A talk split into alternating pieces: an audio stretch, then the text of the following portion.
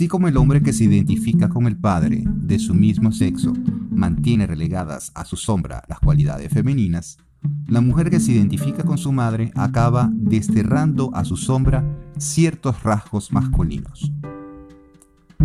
La madre de Vanessa, por ejemplo, era soltera. La había tenido a los 40 años y trabajaba en una librería. Su abuela también había educado sola a su madre.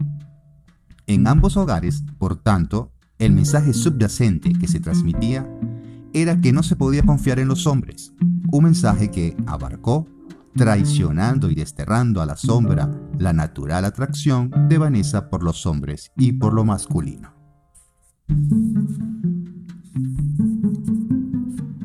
Hasta los 10 años de edad, Vanessa y su madre fueron inseparables.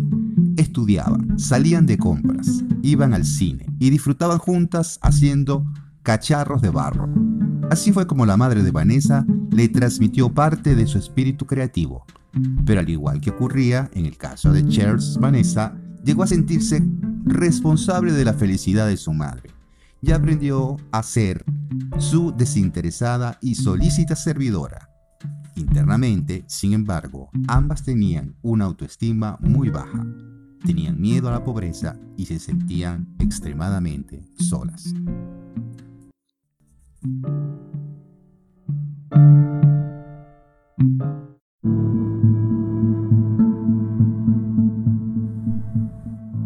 Cuando Vanessa cumplió 16 años, quiso aprender a conducir, pero su madre se negó a ello, aduciendo que no tenía la menor necesidad, porque ella siempre estaría a su lado para llevarla donde hiciera falta.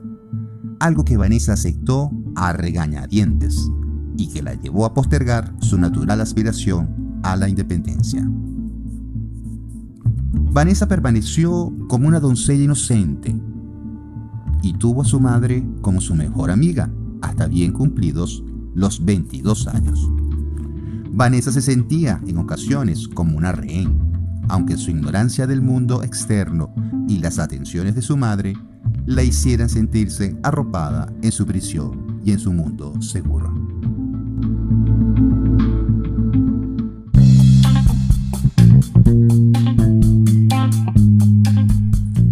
Un buen día, sin embargo, conoció a Brett, un joven nervioso, cuya cazadora negra de cuero y su motocicleta le dotaban de un carisma que la cautivaba por completo.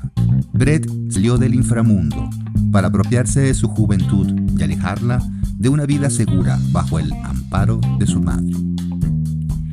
Y en cuanto Vanessa probó las delicias de su recién descubierta sexualidad y las aventuras de la vida independiente, su sonrisa ya nunca más fue la misma. Vanessa comenzó a salir cada vez más.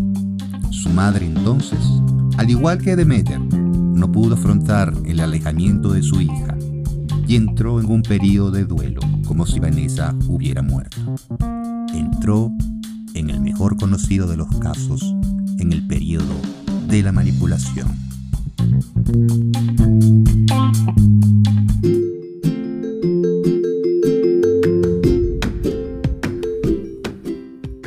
Son muchas las chicas que hoy en día se hallan atrapadas en las complejas redes de las pautas familiares. Son muchas las chicas que hoy en día, como Vanessa, son manipuladas por sus madres, ya sean por achaques de enfermedades que no existen, ya sea por algún tipo de demanda a ciertas retribuciones, con aquellas frases que son altamente insoportables y lapidarias como todo lo que he hecho yo por ti y ahora te alejas de mí? En lo que concierne el caso que nos ocupa, Vanessa tuvo la suerte de descubrir el camino que la condujo a la terapia y comenzar a trabajar con la sombra de su relación materna, poniendo orden en su lado luminoso desde el lado oscuro.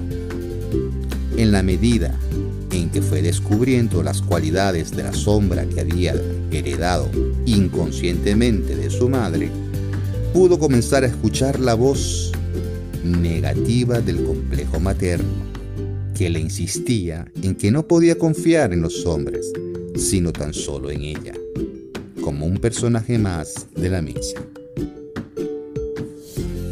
Vanessa aprendió finalmente a sostener la tensión de los opuestos de la luz y la sombra y dejó de ser una doncella pura y no por esto inocente, para convertirse en la reina de su propio mundo.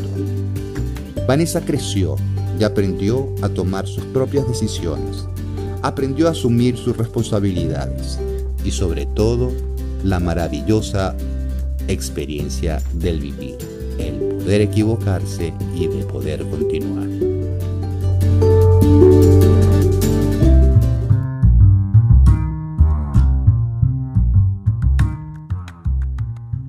Vanessa finalmente pudo entender y colocar cada cosa en su lugar. Entendió que no necesariamente tiene que odiar a su madre, ni su madre tiene que odiarla a ella. Que no necesariamente tiene que haber una relación de dependencia. Que independientemente que Vanessa decida realizar su vida, tomar sus opciones, tomar sus decisiones, no implica que deje de querer a su madre. Como tampoco implica el hecho de que los consejos, la orientación y todo el aprendizaje que pueda inculcarle su madre sean desechados sencillamente porque sea su madre. Se honra a los padres, se honra a la madre, pero también es un momento de duelo, es un momento doloroso cuando los hijos crecen y toman sus decisiones. Los padres necesariamente están obligados a entender, a comprender y sobre todo a confiar de que sus hijos han crecido y que deben tomar sus propias decisiones. Y Vanessa debe entender que su madre también, desde lo más profundo de su corazón, siempre querrá lo mejor para ella. Esto no quiere decir que debe cohibirse o debe reprimirla de aprender a vivir. La historia de Vanessa que acabamos de escuchar es un fragmento del libro Vivir con la sombra, cuyos autores son Connie Zwei y Steve Wolf. Espero que haya sido de su agrado y de su aprendizaje. En la próxima, mi nombre es José Rijo y espero volver a estar en contacto con ustedes prontamente. Hasta luego. Mamma mia, let me go. Beelzebub has a devil put aside for me, for me, for me. Ba, ba,